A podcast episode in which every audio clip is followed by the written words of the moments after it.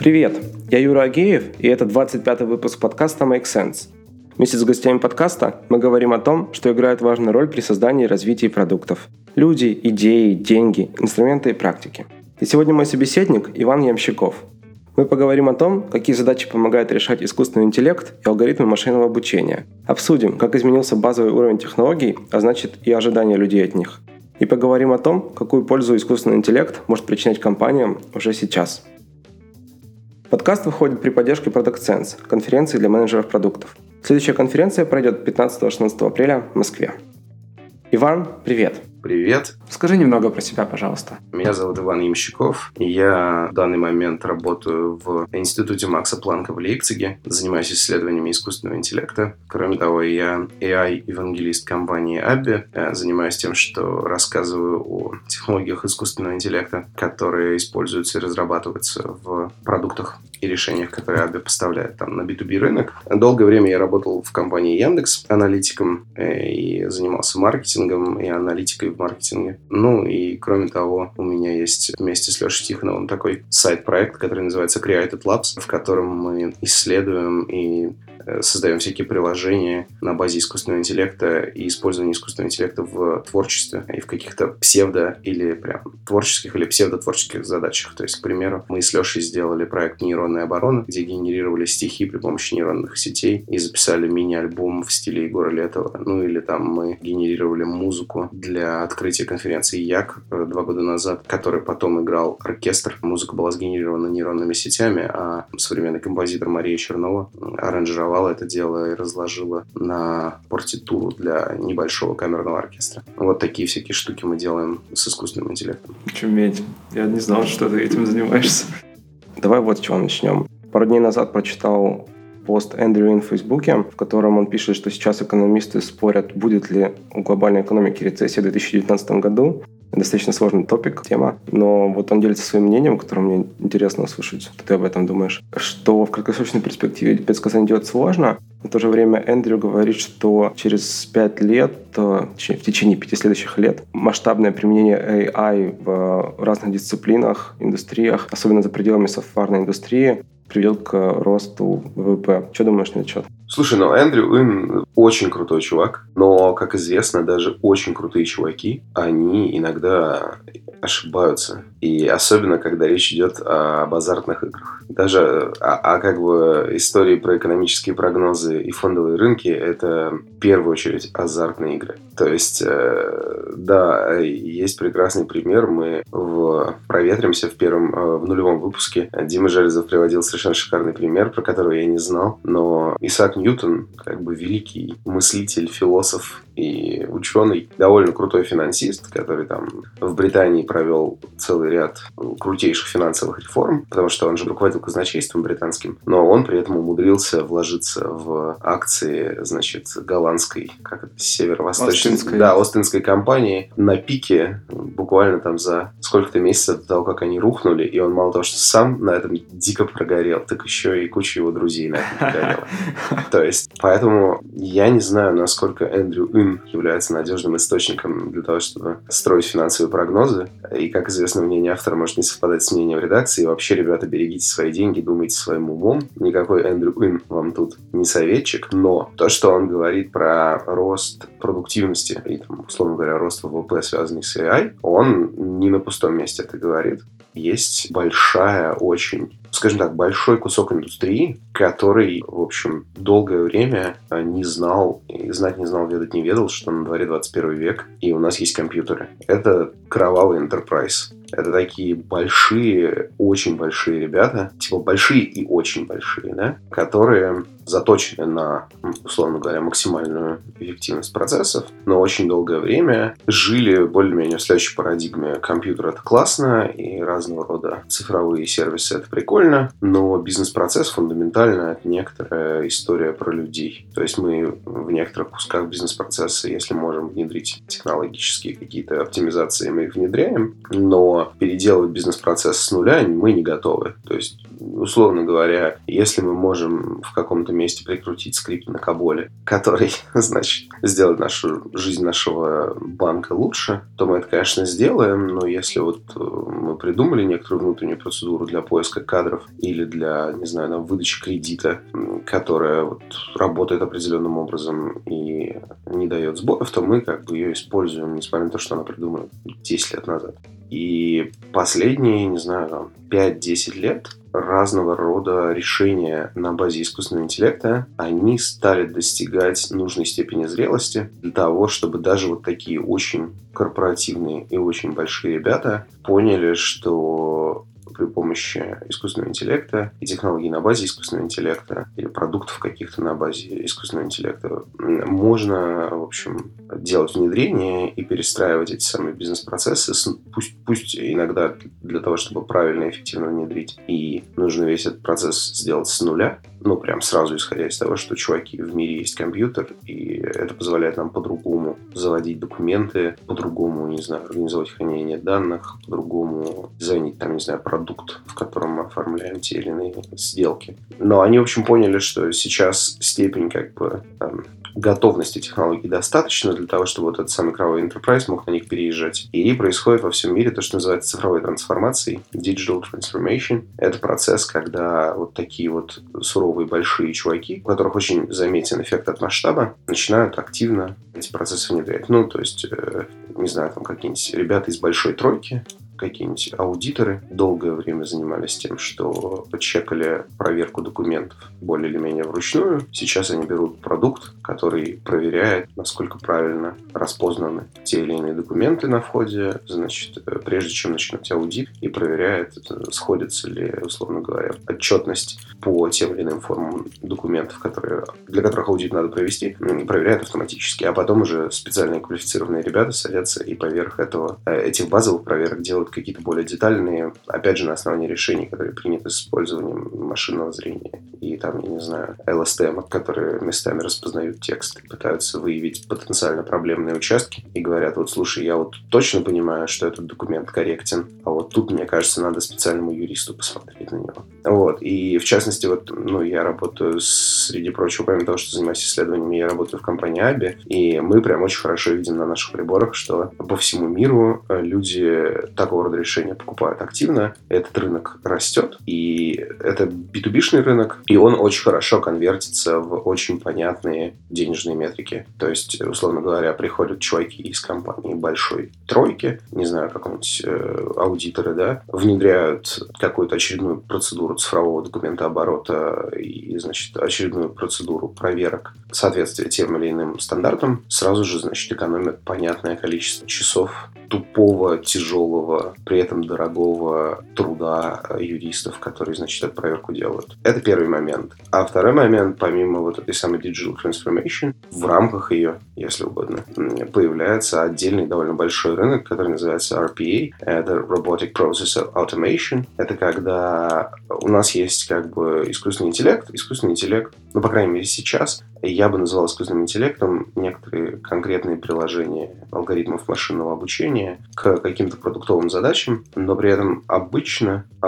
искусственный интеллект — это не готовое коробочное решение. Это обычно некоторый алгоритм, который требует доводки при помощи конкретного инженера. А довольно часто, опять же, если мы говорим про менее крупные компании, менее крупных игроков, не прям совсем большой enterprise, а тоже B2B рынок, но, но, но игроков поменьше. Очень часто у них нет возможности и да и желания доводить какой-то алгоритм своими силами. Им нужно готовое коробочное решение. И есть отдельный довольно большой рынок компаний, которые, собственно, эти самые коробочные решения, опять же, на базе тех или иных алгоритмов машинного обучения, реализуют и предлагают. Говорят, вот мы сделали как? Ну, типа там, вот мы сделали коробочное решение для того, чтобы открывать э, счета в вашем банке, или для того, чтобы делать customer onboarding, или вот мы сделали коробочное решение для подписи документов и классификации документов в отдел кадров, или вот мы сделали какое-нибудь там коробочное решение для поиска персонала. И э, хотите, просто берите и пользуйтесь за деньги малые, условно говоря, такой простой, интуитивно понятный, э, сделанный за вас бизнес-процесс, который вы можете просто взять и, значит, за малую толику цены, в которой бы он вам обходился, если бы вы это делали in-house, начать его пользовать за счет того, что вы его у себя в облаке развернули, или у нас в облаке развернули, и платите нам небольшой фикс там, за каждую транзакцию. Ну вот. Такого рода компании испытывают последние, ну, которые такого рода бизнес-решения делают, они испытывают прям взрывной рост последние несколько лет. И RPA это прям рынок тоже с очень понятными метриками роста ВВП.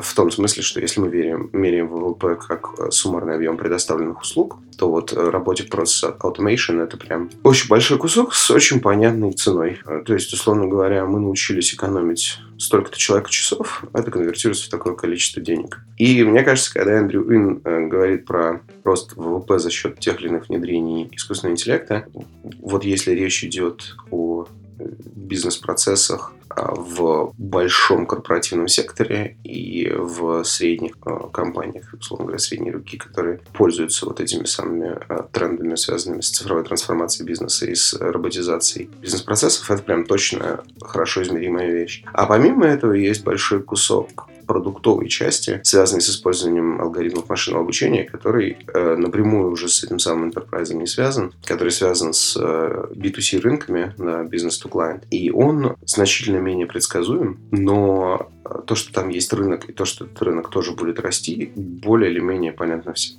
Ну, то есть, если мы берем какие-нибудь B2C-шные продукты, где и используются, это может быть э, от вашего личного ассистента в телефоне, да, или в Connected Car до, не знаю, там, масочек, которые там, выделяют ваше лицо в телефоне и позволяют вам добавить, не знаю, звездочки, которые летают вокруг вашей головы, или стрелы, которые, значит, там, с сердечками попадают в ваше лицо. Никто, в общем, не знал, что в этом месте можно сделать продукт, но, как показал опыт прекрасных э, совершенно ребят из Беларуси, о которых в итоге там одних купил Facebook, если я не ошибаюсь, да, вторых купил Snapchat. Оказывается, можно, и оказывается, люди прям пользуются этим делом. B2C рынок, он чуть менее предсказуем, чем B2B рынок.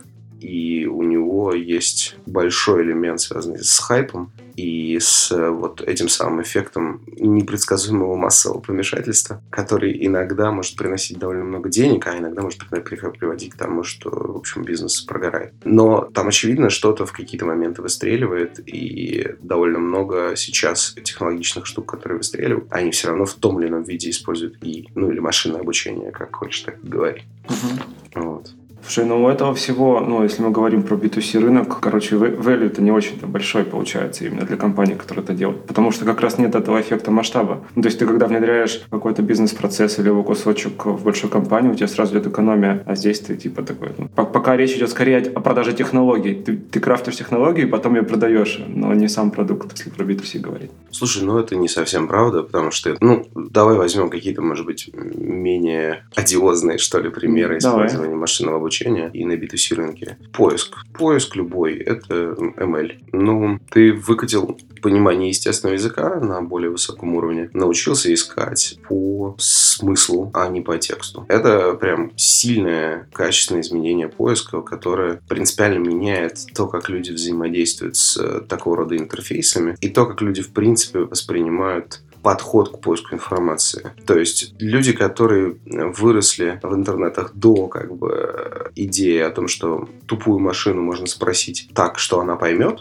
что я имею в виду. А они принципиально по-другому ищут. Их очень трудно убедить воспользоваться, к примеру, языком запросов поисковых. Ну, потому что они скажут, блин, чуваки, ну какие нахрен поисковые запросы? 18 год, 19 год на дворе уже. Видишь, у меня по инерции все еще 18. Эм, 19 год на дворе. Ну, как, какие поисковые запросы? Я должен сказать, а поиск должен понять, что я имею в виду. И вот эм, с точки зрения некоторых гигиенических норм, то есть того, что пользователь ожидает от продукта, уровень ожиданий э, очень резко растет с каждым следующим витком развития этих самых технологий. То есть ты как бы, если сейчас возьмешь и будешь делать голосовой интерфейс, то у тебя есть очень мощный бейзлайн, условно говоря, Alexa, да? и ты на английский рынок сунуться с э, голосовым интерфейсом, который не понимает базовых кейсов Алексы и не способен, э, значит, периодически, пусть и громоздко, но все-таки хоть как-то пошутить, когда не понимает, что его спросили, ну, довольно бессмысленно. То есть ты можешь, э, конечно, сделать какую-то распознавалку, но если она будет не в состоянии делать вот такие совершенно базовые вещи, к которым все привыкли,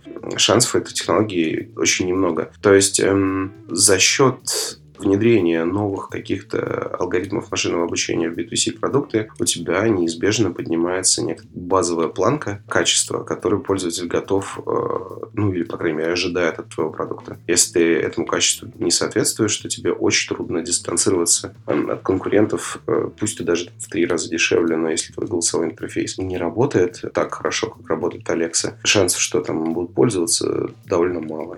Пусть ты там, я не знаю, в два раза быстрее, чем Google, но если тебе, чтобы искать информацию, обязательно нужно выучить язык э, поисковых запросов, да никто не будет тобой пользоваться. Все будут пользоваться тем, что их понимает на естественном более-менее языке, не требуя, значит, э, понимания и запоминания какого-то поискового синтаксиса. Ну и так далее. Э, то есть, может быть, не, не всегда это вырастает напрямую в продукт, и главное, ты не всегда об этом думаешь как о продукте. Ты просто начинаешь воспринимать это как э, совершенно Должное, естественную штуку. Да. Типа, да, тупая железка, что ты меня не понимаешь? Какого хрена? Я на одной из своих лекций, э, когда рассказываю про понимание естественного языка, я пытаюсь схематично изобразить, что происходит э, в современных системах диалоговых интерфейсах, когда, значит, э, человек с ним пытается поговорить. Да? А на секундочку мы сначала записываем а, звук, потом этот звук обрабатываем каким-то развесистым набором фильтров, потом распознаем слова, пытаясь заодно понять, где пробелы и знаки препинания между этими словами, да, условно говоря. Потом э, по распознанным словам прокатываемся, значит, алгоритмом, который векторизует слова и превращает их в последовательность векторов в некотором векторном пространстве, которое устроено определенным образом для того, чтобы, значит, э, дать алгоритму возможность понять, что именно там, мать его, сказано. После этого, собственно, анализируем эту последовательность векторов и подбираем другую последовательность векторов в этом же векторном пространстве, которая типа должна быть ответом на вопрос пользователя. После этого мы проводим все эти процедуры в обратном порядке. То есть мы, значит, э, этим самым последовательностью векторов сопоставляем снова слова, а дальше этим словам сопоставляем звук при помощи алгоритма синтеза речи. Это то, что происходит в каждый момент, когда вы, значит, взаимодействуете с э, голосовым интерфейсом. Но поскольку для нас нет ничего проще, чем сказать на естественном языке, какая сегодня погода в Ашхабаде, когда, значит, глупая машинка в нашем кармане не понимает, что мы ее спросили, нас это жутко бесит. Опять же, у этого самого Эндрю Уина есть прекрасная фраза, что любой алгоритм может э, быть жутко бесполезным и бесячим, а потом может внезапно стать очень классным и необходимым, без которого мы не можем представить свою жизнь. И разница между двумя этими состояниями обычно проходит где-то между 97 и 98 процентами точных срабатываний. Да, то есть, э, поскольку мы в целом довольно разумные существа, как бы нам не хотелось верить в обратное, но, в общем, люди довольно разумные такие, в общем, биологически логические системы у нас очень низкий уровень толерантности к глупости. Когда, значит, некоторую когнитивную функцию человек выполняет с точностью 99%, к примеру, распознавание речи на естественном языке, если мы носители языка и разговариваем с другим носителем языка, люди прям с очень высокой, близкой к 100% точностью выполняют. если машинка так не может, мы очень на нее злимся и думаем, что она вообще прям что-то не вывозит. А по факту это прям сложно. Но мы просто эту сложность не осознаем, и, соответственно, в продуктах тоже ее обычно не видим или не задумываемся, насколько сильно изменился э, базовый уровень технологий. Вот если говорить про те же самые голосовые интерфейсы, а, попробуйте просто погуглить э, видео, как выглядели голосовые интерфейсы 5 лет назад. Какие штуки было сложно делать 5 лет назад при помощи голосовых интерфейсов. И потом погуглите, как таксисты в Москве сейчас говорят что-то в навигатор, Я и навигатор понимаю. такой, поехали. Да. А ты, ты, то есть ты не понял, что он сказал, а навигатор понял. Я читал где-то в Фейсбуке, это да-да-да, чуваки из Яндекса сказали, что у них такое количество разных акцентов было обработано, что теперь он просто вообще все понимает. Ну, это просто хороший э, пример, он очень иллюстративный посмотри, там, я не знаю, какие задачки и какое качество, базовое качество документов э, при распознавании, там, не знаю, OCR, то есть при пассивном распознавании или просто при распознавании текста или распознавании полей было нужно для алгоритмов машинного зрения э, не знаю, 5 лет назад и сравнить с тем, что там в Abby FlexiCapture сейчас может делать на входе. Там документы такого качества. То есть у нас, у нас был проект с каким-то крупным российским банком, где, значит, нужно было э, уметь распознавать айдишники. По-моему, паспорта российские или что-то такое. Там как бы документы в таком качестве, что я как бы не всегда понимаю, что там написано. Алгоритм распознавания смотрит и говорит, это Петров. Алексей Иванович. Сверяешься с базой и перепроверяешь пять раз, реально Петров. Реально Алексей Иванович. Как живой. Но как бы ты бы в жизни за так, с такой скоростью не понял, чего это за айдишник, откуда он там взялся и кто вообще все эти люди. То есть э, это прям заметно. Просто мы, как, поскольку это происходит поэтапно, мы это не очень замечаем. Слушай, ну вот эта идея как раз она звучала в одном из видео Эндрю Ина, то, что в принципе текущее состояние технологии AI позволяет нам сейчас автоматизировать автоматизировать как раз те задачи, на которые человек там, тратит меньше секунды на их выполнение. Ну, то есть то, что ты рассказывал про аудио, по сути, масштабы компьютерных вычислений происходит практически моментально. Ну, то есть мы, ну, мы да. даже не замечаем этого. Ну, да, Получается, что до сих пор, это, ну, как бы, это я видео смотрел года два назад, наверное. Что сейчас происходит? Все еще те же задачи автоматизируются? Слушай, ну я не очень понимаю, в каком контексте он это говорил, но в целом, э, мне кажется, в жизни человека столько задач, которые, к сожалению, занимают больше секунды, что это прям серьезная проблема любого инженера, который пытается придумать продукт. А инженер, он почему-то всегда думает, что если вот он самые крутые технологии возьмет, такие крутые, что они позволяют оптимизировать задачи, которые занимают меньше секунды, то сразу же у него получится продукт, который всем нужен. В действительности, как показывает, по крайней мере, мой опыт, зачастую оптимизировать нужно те задачи, которые занимают у человека существенно больше секунды и бесит его так, как будто бы занимают у него часы. Например? Ну, у меня есть доклад такой, на Як я его делал весной.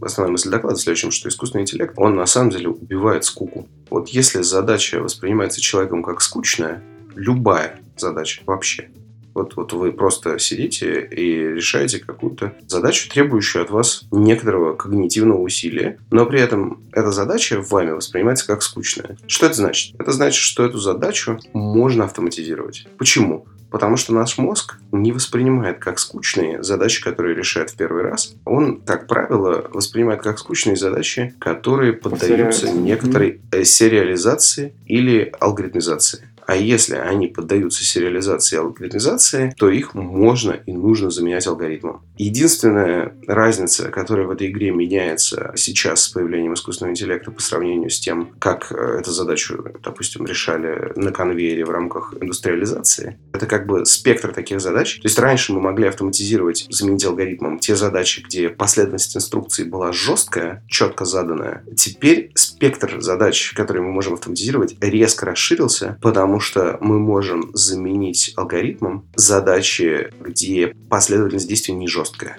Да, условно говоря, игра в шахматы поддается сейчас автоматизации. Игра в шахматы не предполагает жесткую последовательность действий, которая гарантированно приводит тебя к победе. Она предполагает последовательность некоторых реакций на положение вещей в окружающем мире, которая повышает твои шансы выиграть. При этом есть довольно много людей, которые воспринимают игру в шахматы как занятие скучное. Есть люди, которым игра в шахматы нравится и кажется интересным, а есть люди, которым она кажется скучной. Вот, для тех людей, которым игра в шахматы скучная, да, мы можем сделать алгоритм, который ее автоматизует. То есть, условно говоря, вот если вы сидите в офисе, и вам нужно, к примеру, вы занимаетесь customer саппортом. Очень часто у людей, которые занимаются customer саппортом, есть прям развесистое дерево инструкций. Как именно саппортить те или иные кейсы, и что делать, если кейс не попадает в список указанных случаев. Стандартных. Когда мы, mm-hmm. да. Значит, вот, вот всех этих ребят, э, естественно, можно и нужно заменять искусственным интеллектом или, по крайней мере, предлагать им на базе искусственного интеллекта продуктовые решения, которые бы делали эту инструкцию и, и набор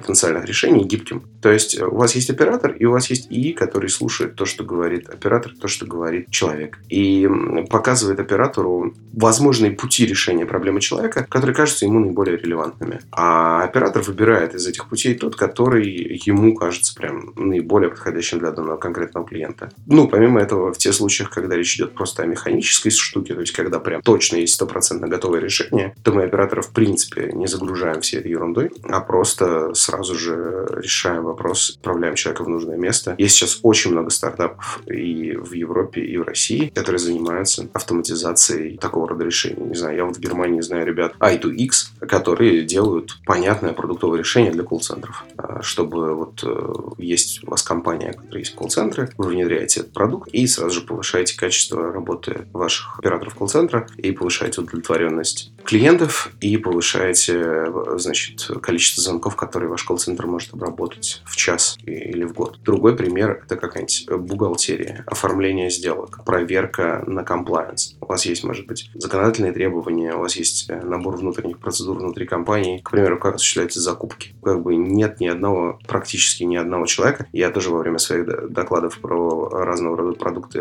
Аби на бизнес-аудиторию спрашиваю, чуваки, кто любит заниматься закупкой? Поднимите руки. И особенно, когда мы говорим про большие корпорации, там сразу такой зубовный скрежет, такой стон раздается в зале, что э, никакими словами это не описать. Связано это с тем, что если у вас есть большая компания, любая большая компания, она, естественно, пытается обезопасить себя от недобросовестного процесса закупок, да, от недобросовестной конкуренции, а для этого она придумывает большой набор правил, который бы позволял ей проверить, что, с одной стороны, данная закупка решает поставленную перед бизнесом задачу, ну, не знаю, там, нам надо купить такое-то количество офисного оборудования в пределах таких-то цен, значит, от таких-то поставщиков с таким-то набором гарантий и так далее. У нас прям есть очень четкие параметры требований качества сделки, да? А с другой стороны, мы, естественно, хотим это сделать максимально быстро, за минимальные деньги, с максимальным уровнем прозрачности.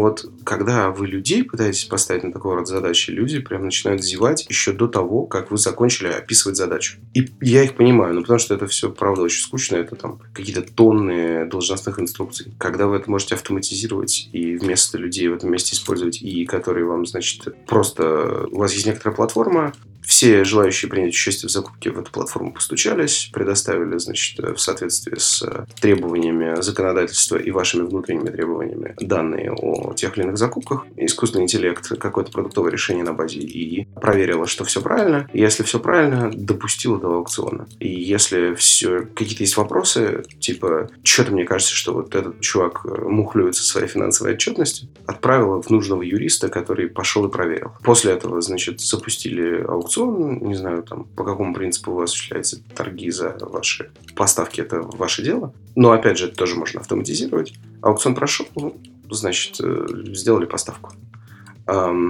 Это позволяет сильно разгрузить людей, которые обычно как бы сказать, являются, скажем так, более квалифицированными сотрудниками способны решать более сложные задачи. Ну, то есть, к примеру, у вас всегда есть люди, которые могли бы решать ваши, ваши задачи продаж, ваши задачи продаж, вместо того, чтобы организовывать ваши закупки. Потому что обычно продажники и закупщики – это две стороны как в одной медали в некотором смысле. Ну, не обычно, но часто. Но вы их снимаете с того, чтобы продавать ваш продукт, и они вот погружаются в пучину бюрократии. А казалось бы, ну зачем? Давайте сделаем, чтобы и погружался в эту пучину, по крайней мере, частично разгружая этих ребят. В принципе, любая автоматизация бюрократии – это прям благое дело. Что в государственном секторе, что в корпоративном секторе. Бюрократия людьми воспринимается как скучная история. Бюрократия – это обычно набор правил, бумажек, которые никто никогда не любит собирать. И набор проверок этих самых бумажек, которые никто никогда не любит делать. А главное, что ну, нужно же понимать, что когда мы говорим про технологии, нам не нужно быть лучше человека. Это тоже большое заблуждение. Вот эта история про давайте автоматизировать действия, которые занимают секунду. Да не давайте нет, да? Не надо делать алгоритм, который точнее, чем человек работает с документами. К черту. Давайте делать алгоритм, который в 10 раз быстрее, чем человек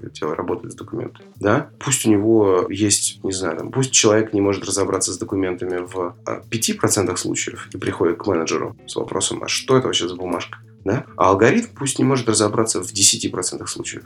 Пофиг. Если алгоритм в 10 раз быстрее работает с документами, пусть у него серая зона в два раза больше, чем у человека. Это не важно. Все равно внедрение такого алгоритма повышает эффективность вашего бизнеса, условно говоря, в 5 раз. Да? Не надо делать алгоритм, который работает с документами. Там, ну, я не знаю, не надо, не надо делать алгоритм, который допускает меньше ошибок, чем человек. Надо делать такой алгоритм, который в тех случаях, когда не уверен, говорит, я не уверен. То есть вам нужно гарантировать, как бы защитить себя от э, опасных для вашего бизнеса каких-то результатов. И это можно сделать зачастую современный ИИ позволяет это делать. Он будет у вас, может быть, не такой точный, как э, суперпрофессиональный юрист, но его задача не заменить юриста. Его задача в первую очередь разгрузить юриста от той рутины, которая на самом деле вашему юристу не интересна, и из-за которой ваш юрист периодически думает уволиться.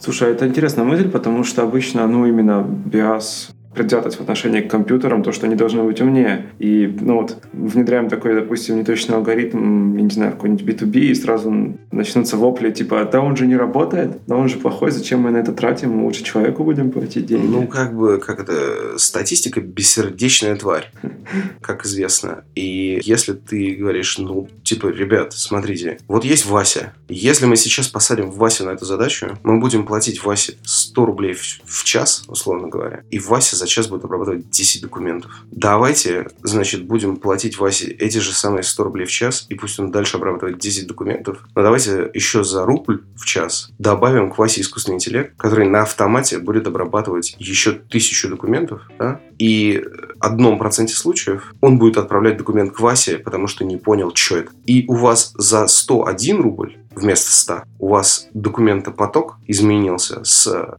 100 э, документов до 1000 документов. У вас тот же Вася, те же 100 рублей, только документооборот у вас типа на два порядка подрос. Ну, это если у вас повезло, если у вас такой алгоритм, что он действительно на два порядка быстрее, чем человек. А дальше еще, на самом деле, сверху, если чуть глубже подумать, это вопрос, слушайте, а вот представьте себе Васю, и он обрабатывает 100 документов в час, но в 99% случаев это документы одинаковые. Как часто Вася зевает и делает ошибку, просто потому что Васе не, непередаваемо, невыносимо скучно. Увеличится ли качество работы Васи от того, что вы внедрили алгоритм, который отправляет ему на анализ только документы, где реально что-то непонятно и черт ногу сломит. Мое предположение, что увеличится, потому что работа Васи станет менее рутинной. Соответственно, мало того, что Вася будет теперь Вася плюс ИИ будет обрабатывать на два порядка больше документов, так еще и точность обработки возрастет. Потому что мы заточили алгоритм так, чтобы, значит, у него там во всех случаях, когда он не уверен, он отправлял документы на ручную обработку. Мы проверили, что мы этот параметр выкрутили так, что любые, хоть сколько-нибудь потенциально проблемные случаи отправляются в этого самого Васю. Но Васю мы теперь не грузим теми случаями, где все просто, ему нужно просто сказать «да,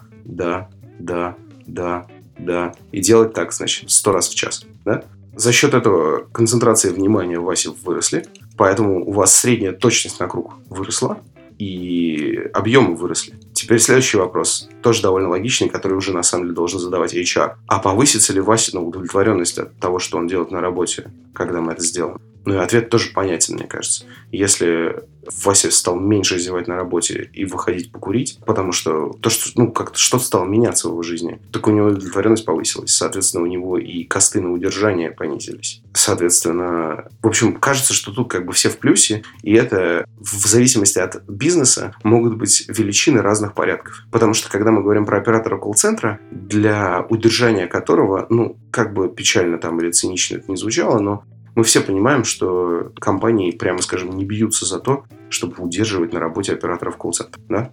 Но мы при этом понимаем, что когда речь идет о квалифицированном юристе, то мы бьемся за то, чтобы его удерживать на работе, и час его стоит прям дикие деньги. Особенно если мы говорим про Штаты, к примеру. Да? Соответственно, косты, в зависимости от бизнеса компании, они могут быть разные. И вот из тех факторов, что я перечислил, от э, объема документооборота, который мы можем процессить, до стоимости удержания сотрудника, они могут меняться. И какие-то параметры могут играть более важную роль для одних бизнесов и менее важную для других. Но на круг зачастую внедрение ИИ тебе всегда значимо позволяет сэкономить денег. И последний, третий фактор, он, он как бы не про сэкономить денег, он опять же про эти самые гигиенические нормы и конкуренцию. Нужно понимать, что если ты ИИ не внедрил, а твой конкурент внедрил, то вы тратите одинаковое количество денег, а эффективность у вас может начать различаться в разы. Сколько времени ты проживешь на рынке, когда твой конкурент в разы эффективнее тебя? Но это такой вопрос, на который бизнес как бы должен иметь стальные яйца, чтобы отвечать, да я тут буду жить и здравствовать еще 20 лет, зная, что его конкурент в два раза эффективнее. Это можно делать только на рынке, который экспоненциально растет, и при этом понимать, что ты хоронишь свой бизнес, потому что на экспоненциальном росте ты каждый день проигрываешь market share, даже на экспоненциальном росте. Если рынок не экспоненциально растет, значит ты просто загибаешься. Если рынок растет так быстро, что ты можешь как бы расти, будучи в разы менее эффективным, надо понимать, что ты все равно на самом деле загибаешься, просто тебе это незаметно.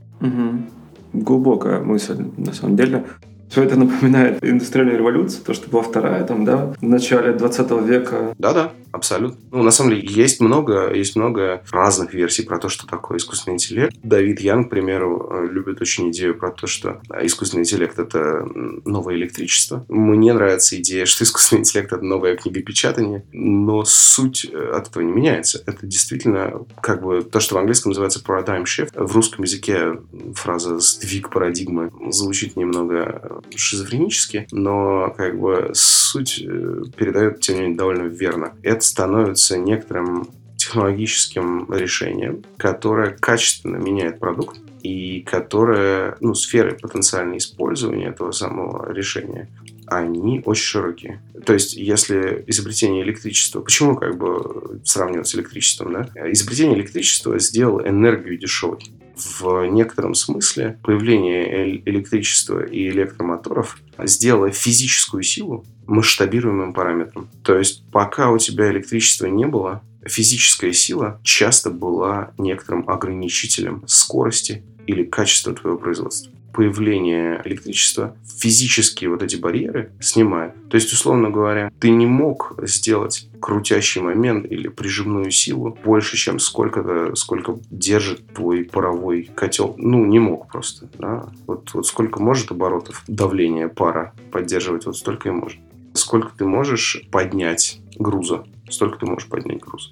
Электричество тебе позволило перестать думать о том, а где ты возьмешь сил, чтобы вот это сделать. У тебя появился источник и силы, и энергии. Тебе вопрос ограничения по мощности перестал, в некотором смысле перестал волновать. В идеале искусственный интеллект – это история про то, что вопрос ограничения по когнитивным возможностям перестает тебя волновать. То есть, э, причем сейчас мы говорим не про сложные когнитивные задачи. Сейчас мы говорим про ограничения, условно говоря, по вниманию. Вот у тебя есть некоторые задачи, и тебе нужно, чтобы их решать, некоторое время и внимание человеческое. Вот, ты это ограничение сейчас уже при помощи современных алгоритмов искусственного интеллекта снимаешь. У тебя дефицит внимания, это больше не проблема. Сколько надо внимания, вот насколько внимательно надо решать эту задачу, настолько внимательно роботы ее могут решить. Если мы э, сможем э, автоматизировать при этом какие-то более высокоуровневые когнитивные функции, которые не внимания требуют, а изобретательности, примеру. А в некоторых более-менее узких э, приложениях мы это тоже можем делать. Ну, потому что э, шахматы, они, в общем, не только про внимание, кажется. Там Слушай, ну, кажется, что они... Там же это, там же просчитать все можно, это конечные... Ну, вообще просчитать-то можно, но как бы Го, да, вот... Э, ну, вот Го, вот Го, да, там то, то сложнее, да. Там нельзя просчитать, и кажется... Ну, вернее, тоже можно, чисто теоретически. То есть, типа, строго говоря, это задача с некоторой конечной вычислительной сложностью. Но пока у нас нет там каких-то квантовых компьютеров, даже такая вычислительная сложность воспринимается нами как очень высокая. И современные решения на базе искусственного интеллекта, они не делают именно просчет перебора всех вариантов. Они делают что-то похожее, что делает наш мозг. Да? Наш мозг играет в го или в шахматы, не вычисляя всевозможные варианты. Он как бы каким-то образом отсеивает набор потенциальных развитий э, игры, который заведомо понимает, э, что это бесперспективно. Не факт, что это правда. Возможно, там действительно на самом деле где-то есть решения, которые просто мы не видим, да. Но наша стратегия, ну вот как Почему человеку интересно? Потому что человек при помощи э, логики и интуиции, условно говоря, какой-то игровой, отметает потенциальные сценарии, э, которые ему кажутся заведомо проигрышными. Если пытаться разобраться, к чему сводится игра в Го или к чему сводится игра в шахматы, она сводится к соревнованию качества двух таких эвристических в некотором смысле алгоритмов, которые есть в головах у двух игроков, которые позволяют им в какой-то момент отбрасывать лишние ветки вычислительной сложности. Фишка искусственного интеллекта в том, что он делает сейчас ровно то же самое. Потому что, когда мы отбросили правильное, корректное количество веток, у нас остался некоторый лимитированный набор сценариев, которые мы можем просчитать максимально точно. Вот э, человек там берет и говорит, условно говоря, там какой-нибудь Гарри Каспаров или просто люди уровня Grandmasters, они могут там попробовать просчитать э, позицию на доске на 5 шагов вперед, как они говорят. Да? По сути, они в этом месте делают перебор, но дальше не могут. Когда речь идет об ограничении по времени, они этот перебор делают э, еще при помощи какого-то такого жадного поиска, такой типа гриди алгоритм, который говорит, так, вот сейчас мы делаем перебор на 5 ходов вперед, но при этом вот это мы сразу не рассматриваем, потому что это, скорее всего, тупик. И вот это вот сразу не рассматриваем, оно у разного мастера свое, и у кого оно лучше работает, тот в итоге и побеждает. Ну, потому что когда понятно, по какому домену искать, и есть одинаковая примерно скорость поиска, то тут как бы нет конкурентного преимущества. Вот. Искусственный интеллект, он делает сейчас ровно так же, но, как показывает практика, лучше, чем человек формирует вот эту самую полуэвристическую модель того, что надо обсчитывать. Соответственно, когда мы говорим про принятие решений в условиях, там, не знаю, информационного стресса, говорим про какую-нибудь роботизацию производственных процессов, не знаю, там, у нас есть сложный процесс производства чего-нибудь, э, который требует там поддержания на определенном уровне массы разных параметров. Например, не знаю, плавка стали. Нам нужно контролировать огромное количество примесей, температуру, что-то еще. И там есть какая-то совершенно нелинейная зависимость между качеством выходного продукта и э, вот набором параметров. Плюс все это еще находится в ситуации, когда время играет важную роль, и человек находится в некоторой стрессовой ситуации. Или мы берем задачу логистики в рамках какого-нибудь крупного транспортного узла. Вы работаете в аэропорту, летают какие-то грузовые и пассажирские лайнеры, вам нужно разводить их, значит, на разные полосы, вам нужно разводить их к разным гейтам. Ну, классическая задача расписания, по сути. Да. И время играет, главное, что критическую роль.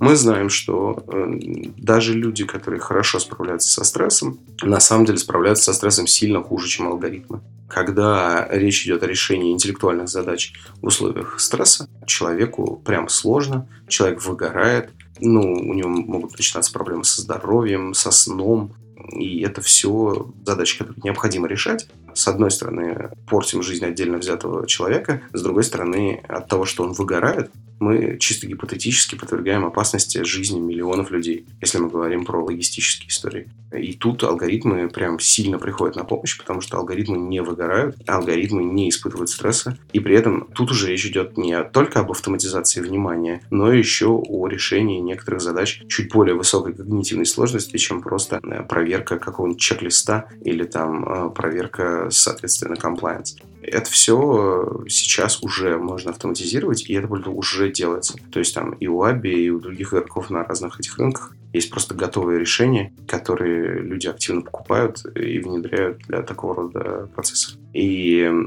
это, конечно, в некотором смысле промышленная революция. Ну, и как любая промышленная революция, на самом деле, она, с одной стороны, ставит какие-то профессии под удар, да, потому что когда у вас появляется э, экскаватор, профессия копателя, она становится менее востребованной. Но у вас появляется более высокооплачиваемая профессия оператора экскаватора, да? Ну, вот классический аргумент, что операторов экскаватора так много не нужно.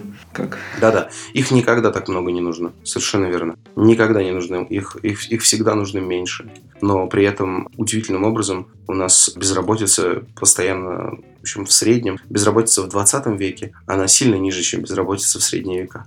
Да, ну, то есть каждый раз мы придумываем какую-то новую штуку, и нам все время нужно все меньше операторов-эскалаторов. Но почему-то свободное время люди не могут сидеть на месте. Как только у людей появляется свободное время, они сразу придумывают какое-то занятие себе. И очень часто это занятие оказывается востребовано другими людьми. И на круг все получаются чуть богаче, чуть свободней, чуть здоровей. И, в общем, в этом суть научно-технического прогресса. А я знаю, что, допустим, там Харари в своей книжке «Сапиенс» он говорит, что все это ерунда, и суть его не в этом, и что на самом деле люди живут хуже, чем жили когда-то бедные, не бедные, а, значит, счастливые э, племена собирателей. Да, там про счастье, по-моему, именно. Там да, да. А, но критерий там хуже, лучше это сложный критерий. Но если посмотреть на статистику, за счет научно-технического прогресса мы совершенно точно живем дольше, и мы совершенно точно меньше болеем. И речь не только о жителях развитых стран, речь о жителях планеты в целом. Есть такой, был, вернее, такой прекрасный э, датский социолог, по-моему, Ханс Рослинг. Я забыл, как называется его проект, но если поискать его лекции на TED или на YouTube, сейчас этот проект уже дальше развивается без него. Суть его исследований сводилась к тому, что он в какой-то момент заметил, что европейцы и американцы, они склонны к пессимизму и не понимают, насколько сильно технологии меняют жизнь, условно говоря, в Африке или в Индии. Он задавал людям вопросы в духе, там, какой процент людей в Анголе болеет СПИДом?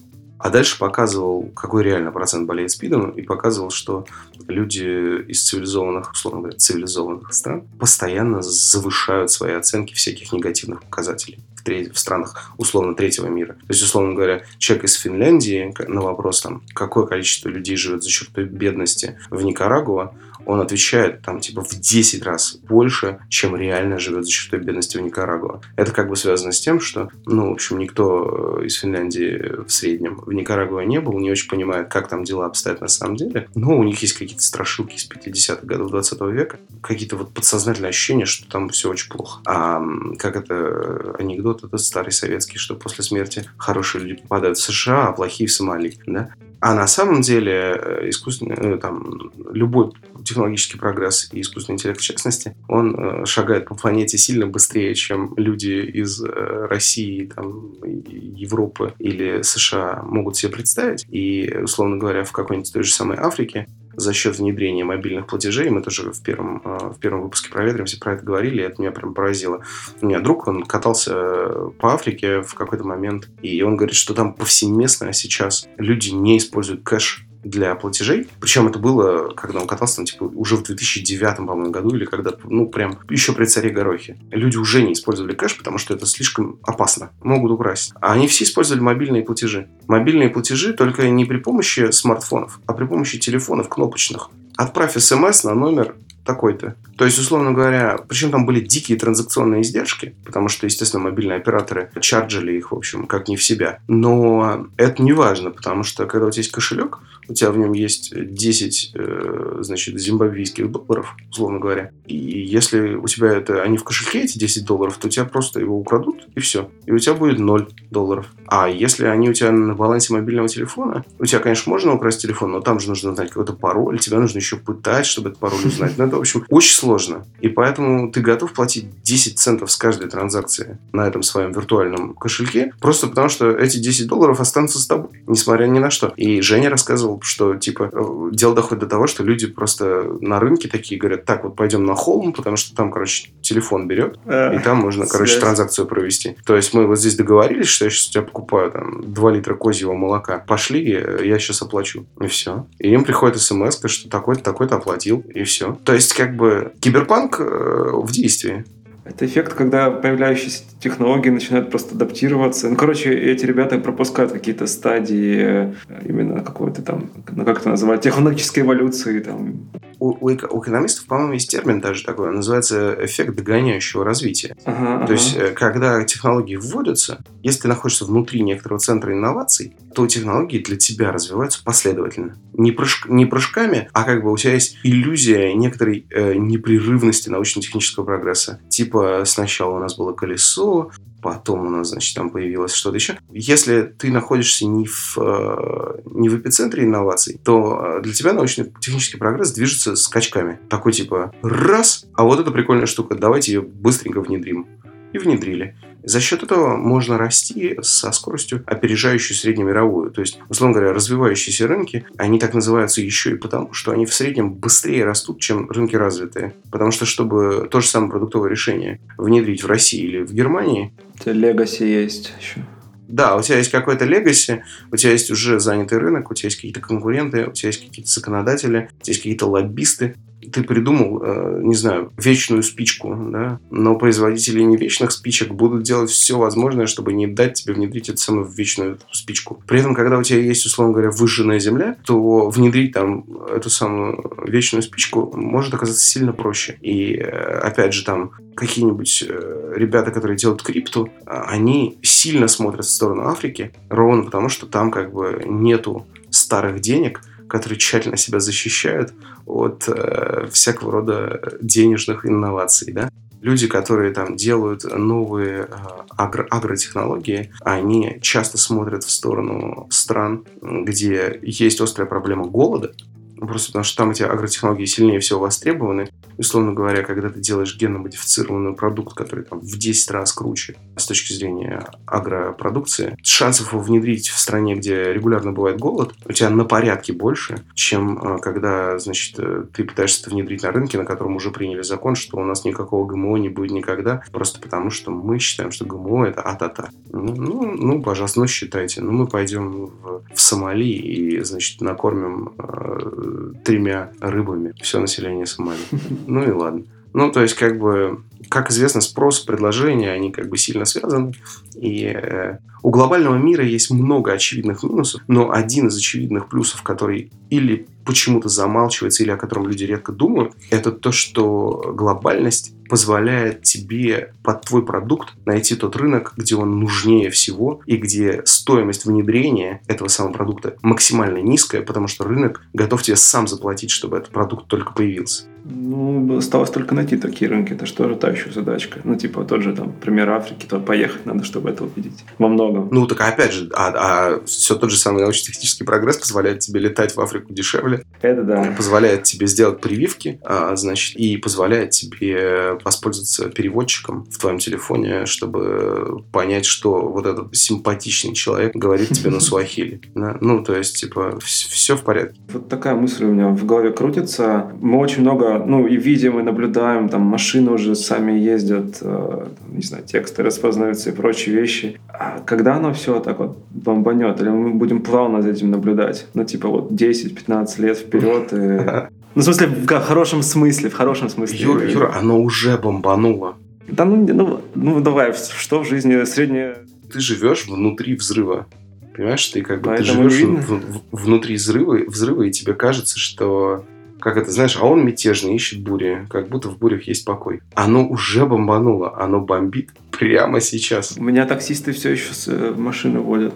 У тебя таксисты все еще водят машины, но у тебя уже машина приезжает к тебе за минуты по нажатию кнопки. Юра, четыре года назад тебе, чтобы нужно, чтобы уехать откуда-нибудь, чтобы уехать из поселка Бугры под Петербургом, нужно было звонить по телефону куда-то, и с кем-то там договариваться, и какая-то женщина говорила тебе, машина, когда машина будет готова, мы вам позвоним. Она даже не говорила, когда вам позвонят. Она просто говорила, мы вам позвоним. И ты сидел в нигде, смотрел, значит, на косой дождь между березок и думал, когда же мне позвонят. И когда-то тебе звонили и говорили, через 20 минут будет машина. И ты ждал. Как бы, э, я помню, что когда только выкатили Яндекс Такси, там была опция заказать машину к определенному времени. Была, да, такая штука.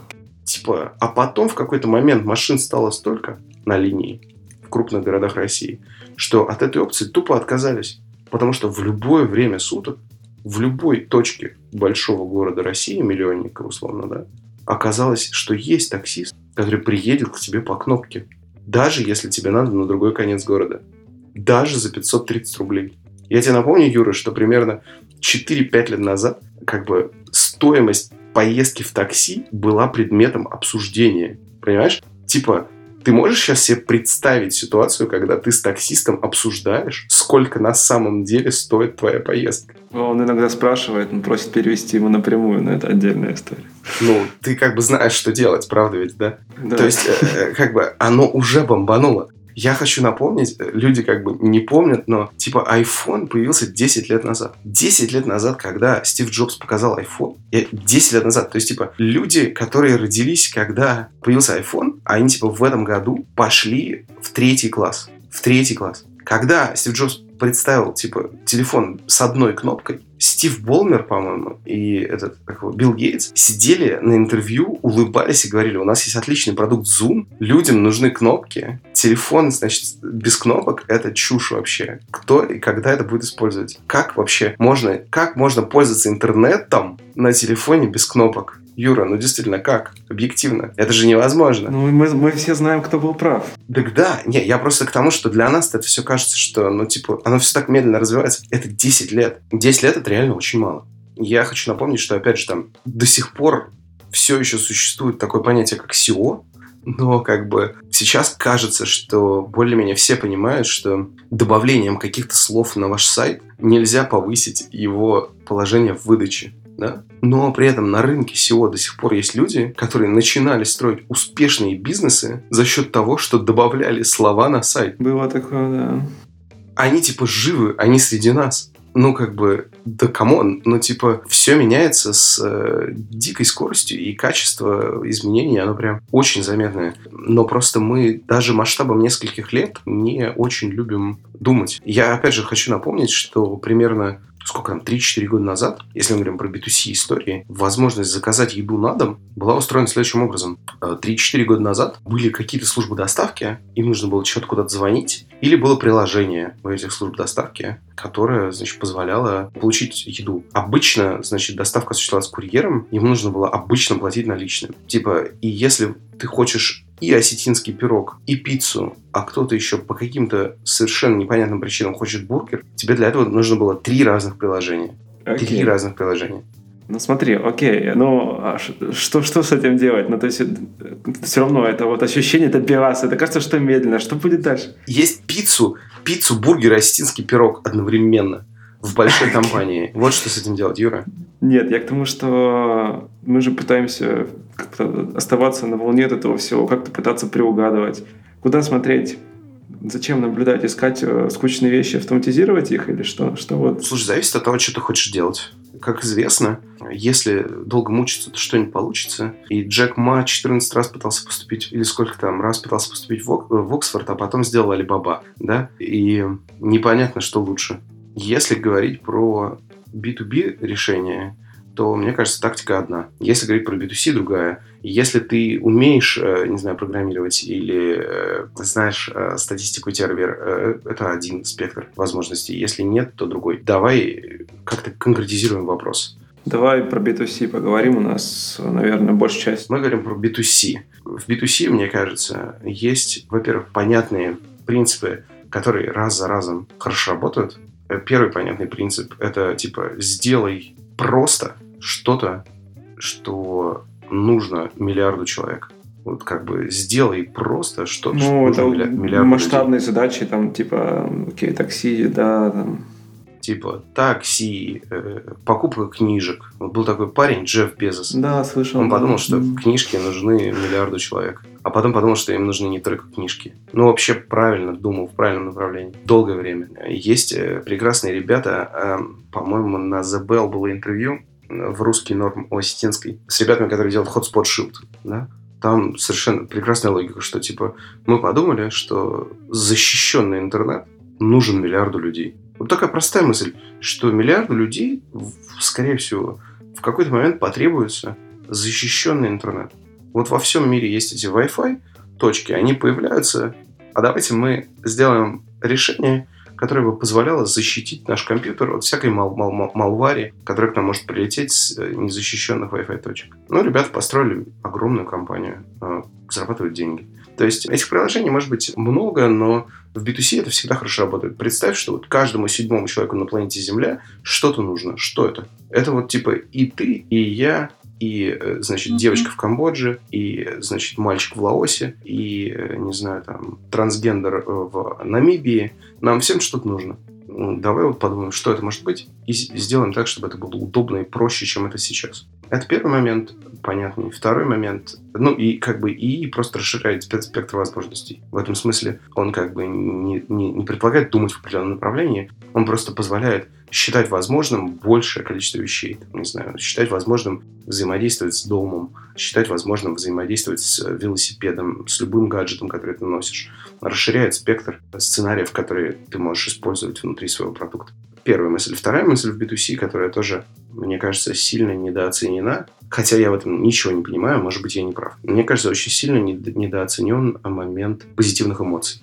То есть а, люди, когда думают про продукт, они так хотят заработать денег, что очень часто забывают, что довольно много продуктов существует с одной и исключительно одной целью – приносить людям радость. Типа вот э, цветы. Цветы – это огромный рынок по всему миру. Люди продают, покупают цветы. Срезанные срезанные цветы. То есть это... С конечным сроком жизни, черт побери. Типа, да, это штука с ограниченным сроком годности. И единственная функция, это типа, ты берешь деньги и конвертируешь их в радость по понятному курсу.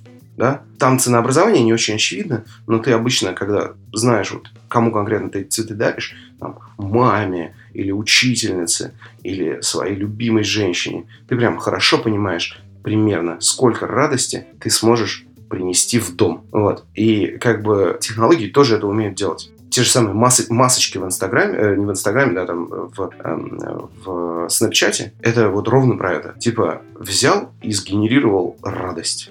Как бы это большая история, про которую мне кажется, люди думают меньше, чем стоило бы. И на самом деле очень многие бизнесы, эм, которые рождают... То есть, короче, если твой бизнес умеет генерировать людям позитивные эмоции, то ты продуктовых применений поверх потом сможешь придумать массу. Я хочу напомнить, что там какой-нибудь Куб да, или YouTube, они сначала, когда запускались, не очень понимали, никакая у них бизнес-модель. Ну, особенно YouTube в этом смысле показательная штука. Запустился хостинг видео.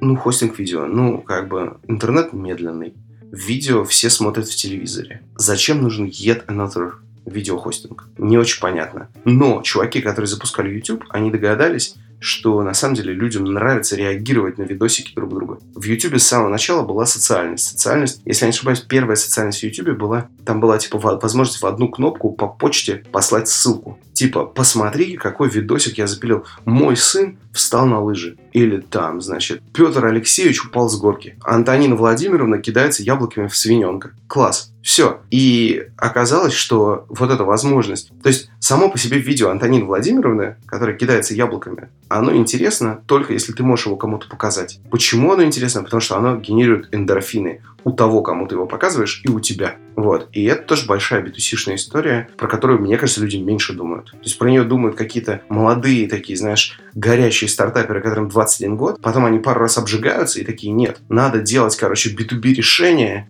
для людей в галстуках, потому что они дадут нам миллиард долларов, мы станем единорогом, и после этого уже начнем генерировать радость. Это может быть не лучшая идея, она может быть лучше масштабируется, но на самом деле бизнесы, которые построены вокруг генерации позитивных эмоций, они довольно живучие, потому что они формируют вокруг себя ядро аудитории, которым очень лоялен. Например, вот цветы – это огромная индустрия, у которой есть понятное ядро аудитории, которое им очень лояльно. Если ты попробуешь сегодня закрыть все цветочные ларьки в городе Санкт-Петербург, люди выйдут на улицы. Это была очень хорошая шутка. В сериале «Клиника», если убрать все порно из интернета, то в интернете останется ровно один сайт, на котором будет написано «Верните порно». Совершенно верно.